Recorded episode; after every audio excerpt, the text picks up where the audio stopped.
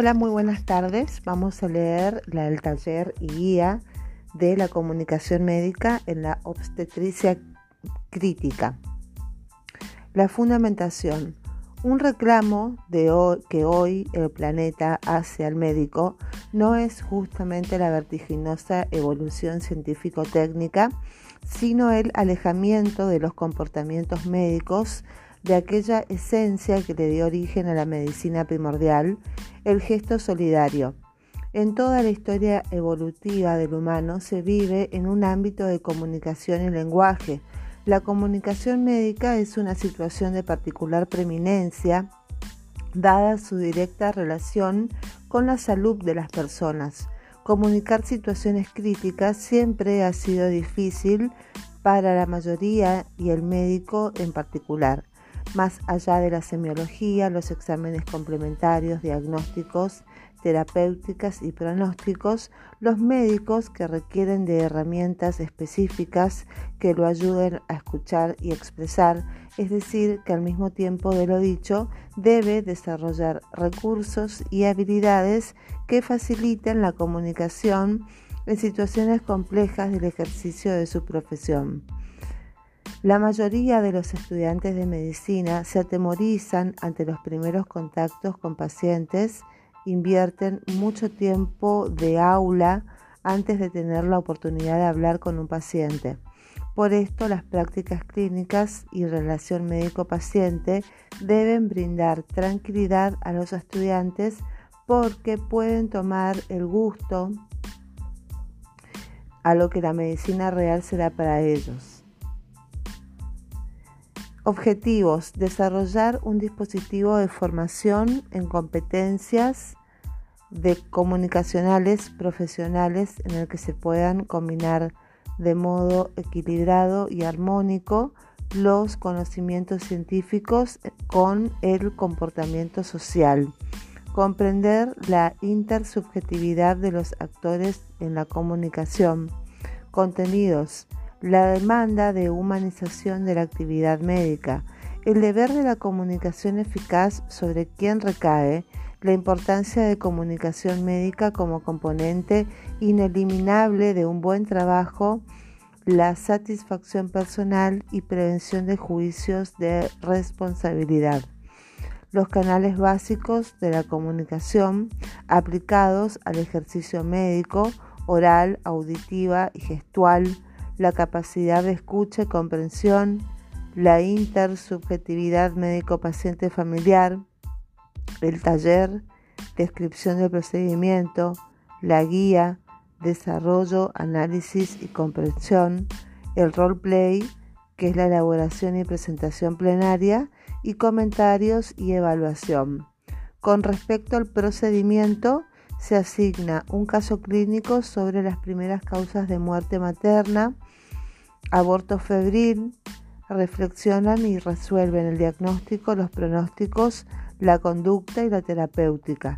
Luego, con el método roleplay, como médicos y o familiares, preparan la entrevista durante una semana aplicando la guía específica. Se hace una primera mostración de cada roleplay en un grupo reducido. Luego se realiza una revisión crítica en conjunto con el instructor como guía facilitador. Se realiza una nueva representación aplicando las sugerencias y aportes y finalmente se presenta en el total de alumnos del internado. La evaluación es una encuesta anónima cuantitativa y cualitativa. Resultados cuantitativos evalúa la práctica simulada guiada como experiencia útil a la formación médica. Introducción. Comunicación médica, consideraciones generales. La humanidad está atravesada por procesos comunicacionales. En su historia evolutiva se vive en un ámbito de comunicación y lenguaje. Hoy debemos marcar un caso de particular preeminencia, que es la comunicación médica. dada su directa relación con la salud de las personas. En el ejercicio profesional médico de, interactúa con muchos otros actores. El primero es la sociedad, que son los pacientes y los familiares. Segundo, las instituciones, que son los organismos gubernamentales, la industria farmacéutica, las ONG. Tercero, la comunidad científica y otros profesionales, publicaciones especializadas. Cuatro, los medios de comunicación, TV, radio, publicaciones varias, sitios web. Nos enfocaremos ahora al vínculo con el paciente y su familia, más allá de la semiología, los exámenes complementarios, diagnósticos, terapéuticas y pronósticos. Los médicos requieren de herramientas específicas que lo ayuden a escuchar, es decir, que junto a lo anterior debe desarrollar recursos y habilidades que faciliten la comunicación en situaciones complejas de su práctica profesional. ¿Cómo ocurre esa complejidad sin obviar las dificultades propias del caso clínico en sí y los recursos faltantes o inadecuados existen otras varias razones. Actualmente las pacientes y sus familias, en una proporción cada vez mayor, al relacionarse con el médico, cuentan con un cúmulo de información cada vez más importante que llega a través de medios que en muchos casos suelen ser erróneos o cuanto menos ambiguos. A su vez, los asesores letrados vigilan cada situación ligada al quehacer de los servicios de salud al acecho de casos potencialmente rentables. La complejidad en la comunicación médica convive con la labor profesional. Sin embargo, en el actual esquema educativo, la formación de grado de los médicos parece suponer todos los educandos portan una capacidad comunicacional innata, aunque en la opinión de los estudiantes y docentes, más allá de algunas acciones puntuales, esta capacitación es aún insuficiente cuando no ausente. A la par de la formación en conocimientos y experiencia médica, debe estimularse el debate sobre los eh, requerimientos a los que el profesional debe responder, así como sobre las acciones que desarrollen sus habilidades comunicacionales.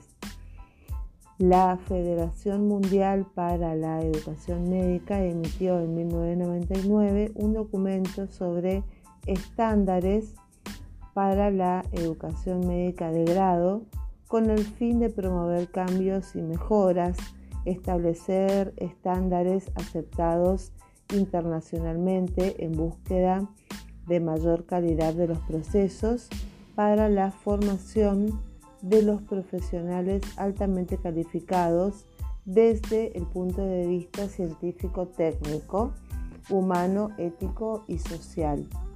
La adquisición de competencias implica desarrollar capacidades como las de em, iniciativas de comunicación, la de valorar y establecer riesgos. Las competencias deben combinar de modo equilibrado y armónico los conocimientos científicos con el comportamiento social. Y esto es algo más que habilidades técnicas implican el dominio de procesos personales para aprender de la práctica, de la experiencia y la intersubjetividad. Agrega que la mayoría de los estudiantes de medicina se atemorizan ante los primeros contactos con pacientes y muchos invierten varios, aulas, eh, varios años en el aula antes de tener la oportunidad de hablar con el paciente. Por lo tanto, los cursos de métodos clínicos y la relación médico-paciente habitualmente brindan tranquilidad a los estudiantes porque pueden finalmente tomar el gusto de lo que la medicina real se da para ellos. Las actividades de atención en salud requieren del equipo desarrollar hasta la máxima expresión posible la capacidad de escucha y comprensión hacia aquellos a quienes va dirigido su accionar. Agrelo nos ofrecía el siguiente aporte. A. La capacidad de escucha.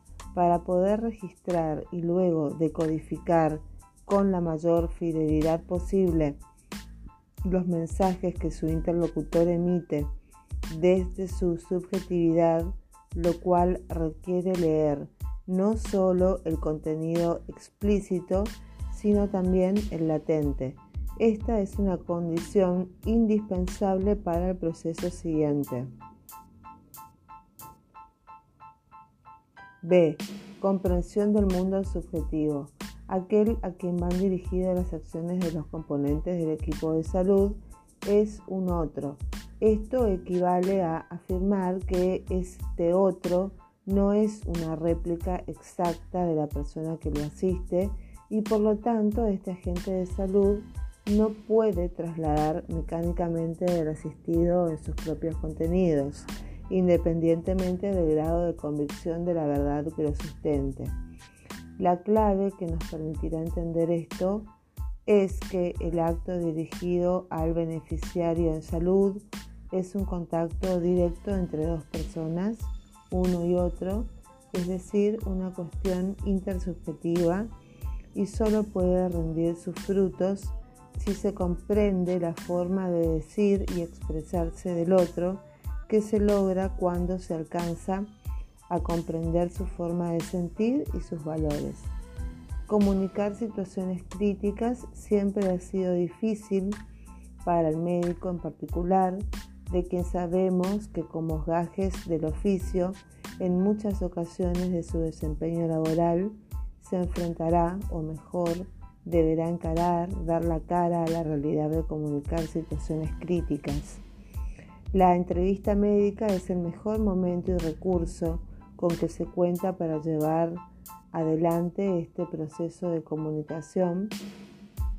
Por ello es imprescindible que exista un énfasis adecuado en la capacitación para el desarrollo de esta competencia, competencia que al arribar a la etapa del internado los alumnos la perciben todavía como insuficientemente desarrollada. El objetivo del taller es desarrollar un dispositivo de formación en competencias comunicacionales profesionales con el que se puedan combinar de modo equilibrado y armónico los conocimientos científicos con el comportamiento social. Esto es algo más que habilidades técnicas porque implican la comprensión de procesos personales para emprender la práctica, lograr la experiencia, entendida esta, como una trayectoria de reflexión sobre la práctica vivida y comprender la intersubjetividad que se pone en juego entre el médico y su interlocutor. 2. Evaluar el dispositivo de su idoneidad como método de educación médica. El taller. En el taller se utiliza como móvil para el entrenamiento una situación nosológica concreta y prevalente y de las primeras causas de muerte materna, que es el aborto febril, que bueno, se ve en el anexo 2. La etapa 1 se asigna un grupo de cuatro alumnos del caso Adela 1 y Barra. Etapa 2 se analizan y resuelven conforme a las normas de asistencia del caso, el diagnóstico, pronósticos, conducta y terapéutica. La etapa 3 se prepara el roleplay como médicos o familiares a fin de ensayar la entrevista. En este se desarrollan todos los pasos, siempre orientados por una guía que ha sido elaborada a este fin.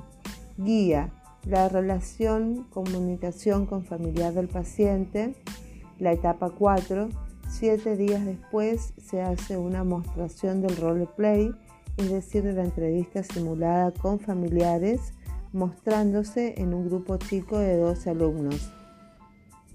La etapa 5, a continuación se realiza una, eh, una revisión crítica de aporte personal y mejoramiento entre compañeros, acompañados por el instructor como guía facilitador. La etapa 6 es cuando finalmente se presenta en el total de los 40 alumnos del internado de obstetricia. El contenido de la guía en sí, luego de la presentación y fundamentación, se inicia siempre con las consideraciones siempre necesarias en la entrevista, en el cual se hace hincapié en la reactivación de los conocimientos ya dados en la cursada de materias referidas a la relación médico-paciente a fin de revalorizarlas y aplicar lo necesario. Para ello se deben jerarquizar dos puntos. Uno, cuando nosotros, los que ejercemos una profesión, estamos asistiendo a personas, debemos entender que la escucha activa una herramienta de nuestro trabajo, ya que la capacidad de escucha activa nos permitirá registrar y decodificar con la mayor fidelidad posible los mensajes que nuestro alrededor emite desde su subjetividad, lo que a su vez nos permitirá leer e interpretar lo explícito y en la mayor medida de lo posible percibir lo latente. 2. Aquel a quien van dirigidas nuestras acciones de salud es un otro. Vale decir, es otra persona que no es una réplica de mí mismo, ni de mis maneras de entender la vida, ni mis valores, ni mis modos de expresarme. Por lo tanto, nadie podrá trasladar mecánicamente sus propios contenidos al otro, independientemente del grado de verdad que sustenten a estos contenidos. Por ello, la clave para entender es que el acto de comunicación es una relación directa entre dos o más personas, un uno y un otro u otros. Es decir, la comunicación es una relación intersubjetiva.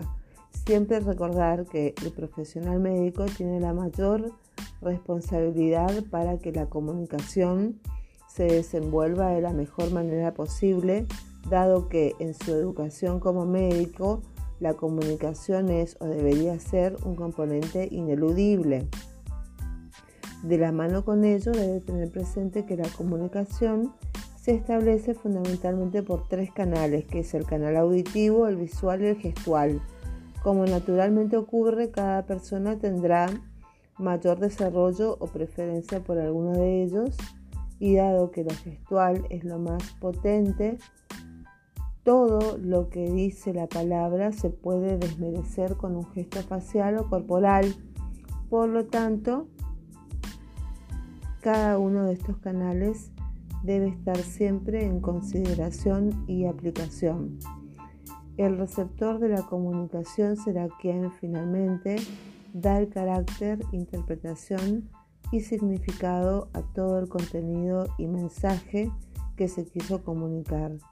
El proceso puesta en marcha, que en este caso es tarea del profesional, favorecerá que el interlocutor se vea favorecido en la comprensión de lo que se quiere comunicar. Anexo 1. Guía de la relación comunicación con familiar del paciente en obstetricia crítica, doctor Roberto Sosa Trotti. Esta guía es el resultado de una recopilación resultante de la bibliografía hallada, conversaciones con colegas, la observación en plena tarea de colegas expertos y la propia labor realizada con impiadoso sentido crítico. La comunicación de diagnósticos, conductas terapéuticas, secuelas o complicaciones es una tarea difícil para el médico y muy importante para los familiares de un enfermo, sobre todo si existe riesgo alto de muerte. La entrevista con los familiares es el mejor instrumento que tiene el médico para informar integralmente, pero todavía la labor educativa en el grado para la adecuada formación es aún insuficiente. Se organiza este trabajo a modo de guía con el fin de encarar de modo directo la práctica de la cuestión. A. Lo que no debe hacerse. Un error cometido es un error menos en mi vida. Aunque no existe un buen momento para dar malas noticias, tomar en cuenta que existen situaciones peores que deben ser esmeradamente evitadas. Evitar atender y dar explicaciones al familiar en el pasillo del hospital. Evitar citar al familiar luego de mucho tiempo pasado desde el ingreso del paciente. Evitar que el médico responsable del caso sea siempre difícil de encontrar. Evitar que las explicaciones terminen dándose en horas avanzadas de la madrugada dado que en este momento el umbral de la impaciencia e irritación es más bajo para todos, tanto para el familiar como para el médico. Evitar dar el informe con el estado de exaltación o irascibilidad de los familiares. La animosidad del familiar debe observarse percibirla y tomar medidas adecuadas previas a la entrevista, razón por la que se debe estar muy atento a la actitud corporal, la expresividad del rostro, el entrazamiento y el modo de hablar. Hay que evitar que el informe sea dado por una persona de menor responsabilidad en la institución, por ejemplo, un residente o el estudiante y pasante. Evitar dar explicaciones con lenguaje médico, abundante e incomprensible. Recordar que para una persona corriente estos términos generan más murallas que puentes. Evitar la omisión de información importante en el pronóstico, por ejemplo, la probabilidad de fallecimiento, aunque esta cuestión deberá evaluarse en qué momento debe ser mencionada y el modo adecuado para cada interlocutor. ¿Qué? ¿Y si? Si no hay otra cosa. Bueno, guardamos un poquito. Hay que evitar el uso de expresiones intencionalmente fuertes o condenatorias. Por ejemplo, arrojar duramente al familiar lo siguiente. Su, paciente, su pariente se hizo un aborto o se va a morir. Tener presente que a cualquier persona le resultará muy chocante escuchar una afirmación de este tipo, aun cuando aquello pueda llegar a ser cierto o muy probable estas palabras muchas veces no llevan solo la intención de informar claramente, sino que responden a un propósito defensivo del médico. Por lo tanto, busquemos el modo de dejar abierta la probabilidad de que, por ejemplo, el aborto provocado haya existido sin afirmarlo imperativamente. La situación antes planteada, lejos de favorecer una toma de responsabilidad en el familiar, que es justamente lo que se busca, podrá provocar conmoción, contrariedad y hasta rechazo de lo que aún falta informar.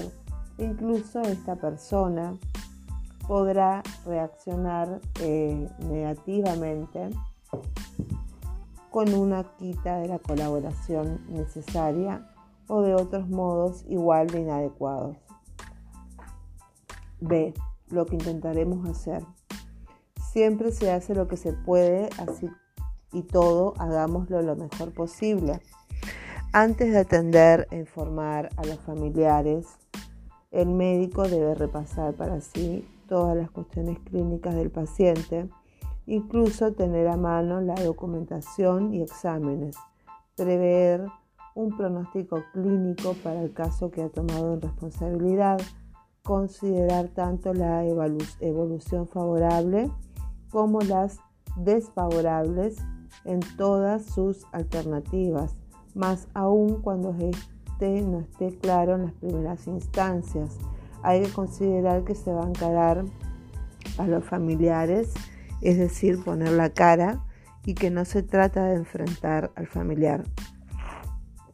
La mejor comunicación es la que se da cara a cara. Nosotros en la entrevista, una entrevista entre médico y familiar, siempre se trata de una relación entre dos personas, cada cual con sus valores, creencias, sus modos de hablar y comunicarse en códigos, incertidumbres, cansancios, aflicciones, es decir, cada persona participante con su propia subjetividad. Por lo tanto, la relación entre el médico y el paciente o la familia se trata siempre de una relación intersubjetiva. Los profesionales tenemos la obligación de tener muy presente esta observación al considerar los hechos que pudieran ocurrir en la entrevista.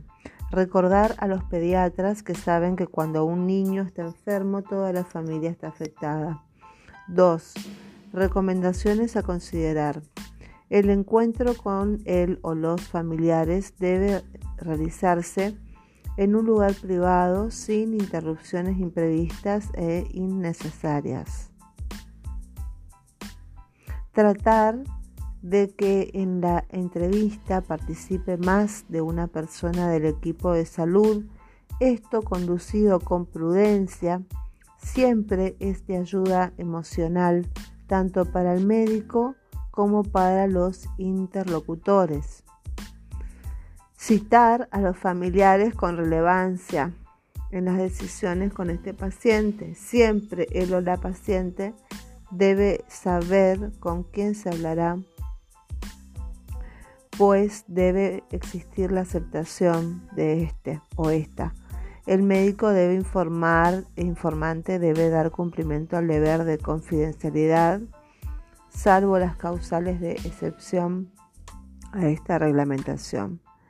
Presentarse al familiar, identificarse y señalar el nivel de responsabilidad que se tiene en la institución y con el paciente verificar siempre que se trata del familiar del paciente del que se va a informar.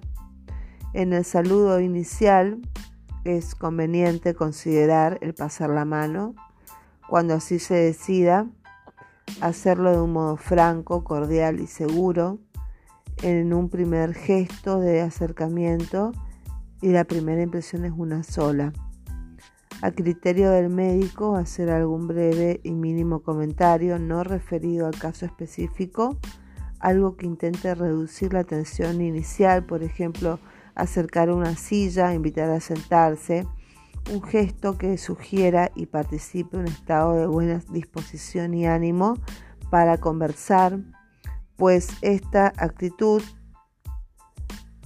eh, redundará en beneficios a la buena comunicación. Hay que preguntar y escuchar si ya conocen algo o recibieron algún comentario del problema que tiene la persona de la que tienen que dar información. Esto sirve no solo para saber qué preconcepto podría existir y aclararlo si fuera erróneo, sino también para conocer y, o percibir cuál es el nivel de instrucción el nivel cultural, el modo de comunicarse, la velocidad a la que habla, los códigos que usa, el estado de ánimo y capacidad de comprensión de nuestro interlocutor, todo ello a fin de sintonizar con él del mejor modo posible. Debemos estar conscientes y atentos de la gesticulación que empleamos.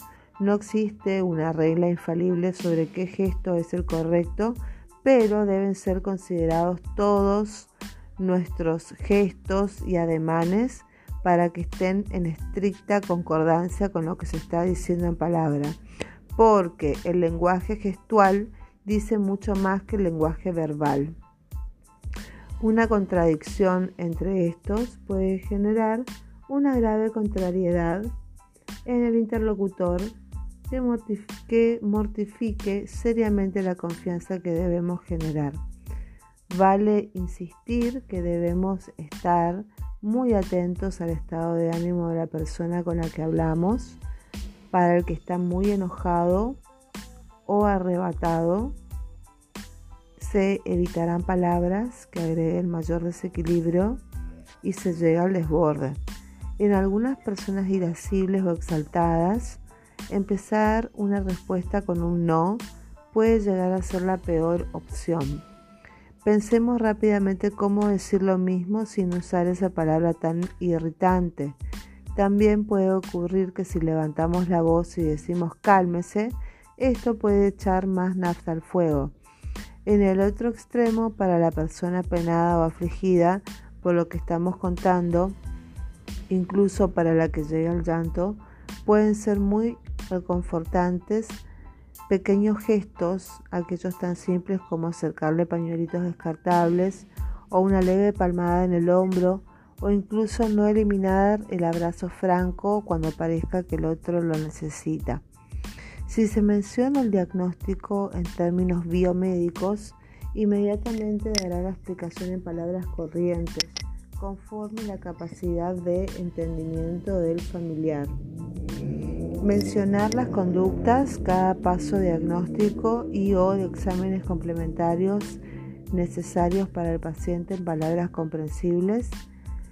Mencionar los tratamientos que serán realizados siempre en un lenguaje accesible. Mencionar la evolución favorable de cada caso según el pronóstico adelantar la eventualidad del replanteo terapéutico según la contingencia, mencionar la evolución desfavorable de la manera más clara, detallada posible, verificando la cabal comprensión de esto. Si el caso tiene probabilidad media o alta de desenlazar en el óbito, esto debe ser explicado en términos de pronóstico con expresiones cuidadosas y prudentes, dado la gran relevancia de su significado. Preguntar si es comprendido en cada paso de la explicación. Asegurar al familiar que se usarán todos los recursos con que cuenta la institución para la asistencia y tratamiento del paciente. Plantear si corresponde la eventualidad de una derivación a centros de mayor complejidad conforme la necesidad y contingencia, plantear la posibilidad de otras preguntas en este momento, preguntar al familiar si podrá comprometerse con las colaboraciones. Eh, que fueran necesarias y ofrecerse para responder cualquier nueva pregunta que pueda surgir más adelante y señalar al familiar los modos de comunicarse con el médico responsable en las próximas horas o a futuro.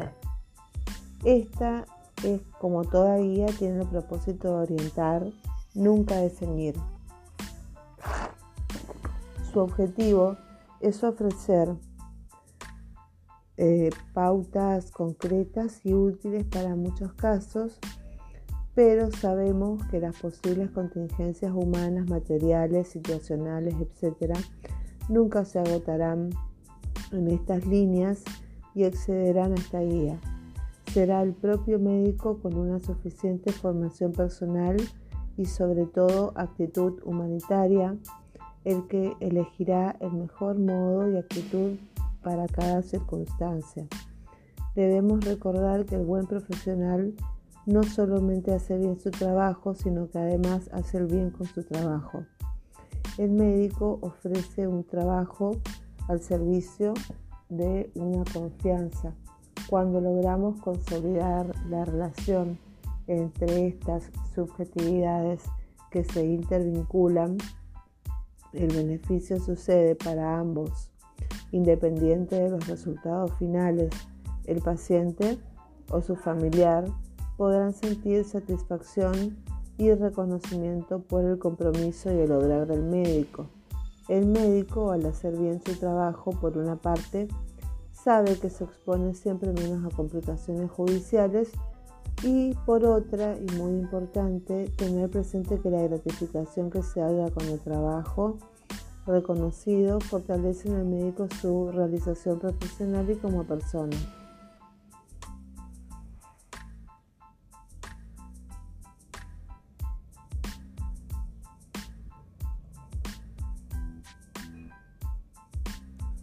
Muy bien, tenemos el anexo 2, caso de Adela Ibarra. Usted se encuentra en un hospital de la capital provincial, cuenta con laboratorio, ecografía, radiología, quirófano y unidad de terapia intensiva. Es consultado por una mujer acompañada por dos familiares de la misma, una paciente de 24 años que consulta por debilidad intensa, fiebre, dolor abdominal permanente. En la anamnesis relata que inicia hace cinco días con mareos, escalofríos, náuseas, vómitos, lumbalgia y dolor hipogástrico tipo cólico.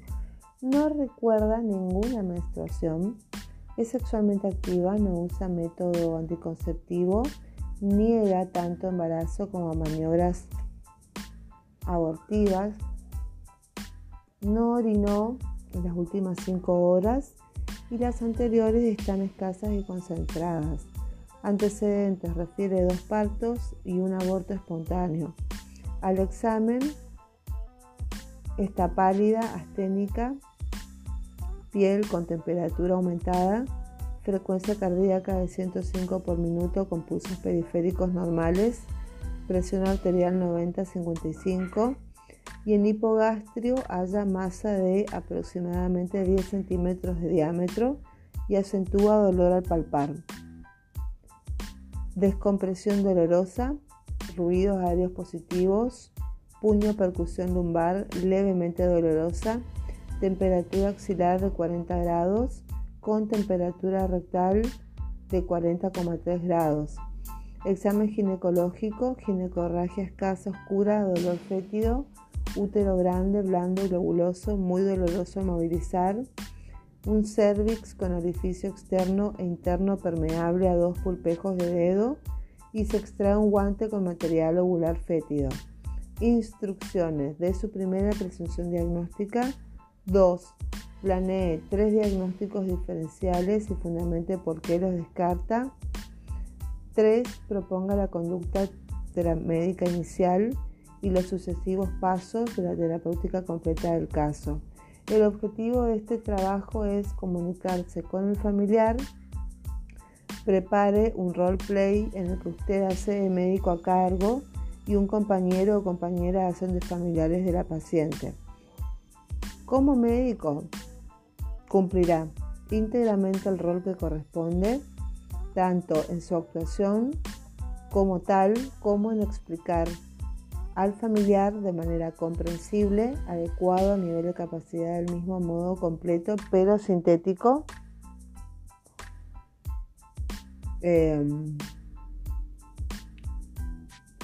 sobre el diagnóstico de modo comprensible puede usar si corresponde primero términos médicos luego adaptados, los pasos del tratamiento completo, y el tiempo mínimo de permanencia en internación con evolución favorable y las complicaciones posibles acorde al diagnóstico planteado y la evolución desfavorable con sus implicancias más importantes.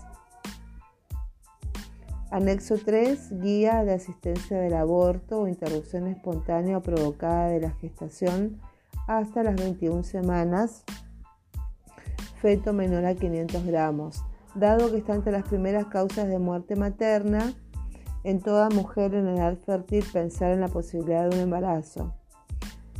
El modo de presentación se presenta con ginecorragia y dolor hipogástrico. El examen clínico se hace con sangre escasa, rojo rutilante con coágulos tipo cólico, un cervix sin modificaciones, el edificio cervical interno cerrado, útero aumentado de tamaño, blando, compatible con gesta en la primera mitad. Diagnóstico, amenaza de aborto. Diagnóstico diferencial, apendicitis, infección urinaria y quiste retorcido y EPI. La conducta de internación, reposo absoluto, eh, plan de hidratación parenteral, laboratorio de rutina en embarazo, sedación cortical con diazepam 10 miligramos intramuscular, ecografía para definir vitalidad, extensión, externación alta solo con 48 horas de remisión de signos y síntomas en domicilio con abstinencia de relaciones sexuales y una ecografía salvo que demore el exceso del inicio de la terapéutica.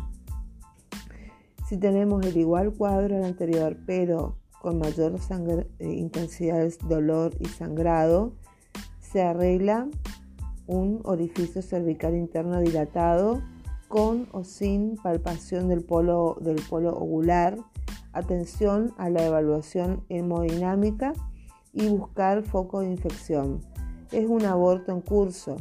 El diagnóstico diferencial es apendicitis, infección urinaria, un quiste ovárico torcido, una enfermedad pélvica inflamatoria, una cervicitis sangrante, carcinoma de cervix, embarazo ectópico y mola. Si la gesta es menor a 13 semanas, será internación, compensación hemodinámica, plan de hidratación parenteral, siempre considerar la hemotransfusión y antibióticos, y exámenes complementarios como laboratorios de rutina prequirúrgico, electrocardiograma, legrado terapéutico con anestesia general, gesta de 13 semanas o más, igual al anterior, previamente alegrado intentar la expulsión del contenido uterino con inducción oxitóxica, que son 20 a 40 unidades internacionales, o misoprostol en fundux vaginal de 200 a 400 microgramos. Y si tenemos un igual cuadro anterior, sería un aborto incompleto y la conducta es igual al cuadro anterior y buscar signos de infección. Esa es la expulsión de partes ovulares. Después tenemos la expulsión del saco ovular completo no fétido con buena retracción uterina, sede con ginecorragia y cervix. Es un aborto completo. Entonces buscar signos de infección y hacer una ecografía que confirme la presunción y seguir la evolución clínica y decidir la necesidad de grado. Si tenemos fiebre, podemos pensar en la expulsión de material fétido, eh, útero doloroso, grande, blando, cervix abierto, Douglas doloroso, es un aborto infectado. Entonces, igual al aborto incompleto, hay que hacer ergotínicos impregnación antibiótica, doble asociación por 6 horas. En el laboratorio que perfil renal, hepático, coagulograma, hemocultivo, urocultivo, cultivo de la cavidad uterina, buscar signos de peritonitis y o afectación general, derivar a mayor complejidad. Ante el riesgo de óbito, reforzar la relación del médico con familiares de la enferma. Y si eh, hay fiebre y útero crépita o afectación del estado general con una temperatura mayor o igual a 40, hay que hacer oliguria, hipotensión, pulso filiforme, etc. Y es un aborto fétido, séptico, séptico. Entonces, entre un aborto séptico hay alto riesgo de óbito, manejo como eh, aborto infectado más urgente derivación a UTI y puede requerir histerectomía, diálisis y asistencia respiratoria mecánica. Los antibióticos se adecuarán al caso eh, de acuerdo a las normas de servicio y los recursos. Por ejemplo, eh, tenemos una opción, la cefotaxima 3 gramos por día, más metronidazol 2 gramos por día, más amicacina 1 gramo por día, más metronidazol 2 gramos por día, etc. Muy bien. Esto es todo por ahora. Después vamos a ir con el anexo 4. Muy bien. Espero que tengan una buena jornada. Bendiciones. Chau, chau, chau, chau, chau, chau.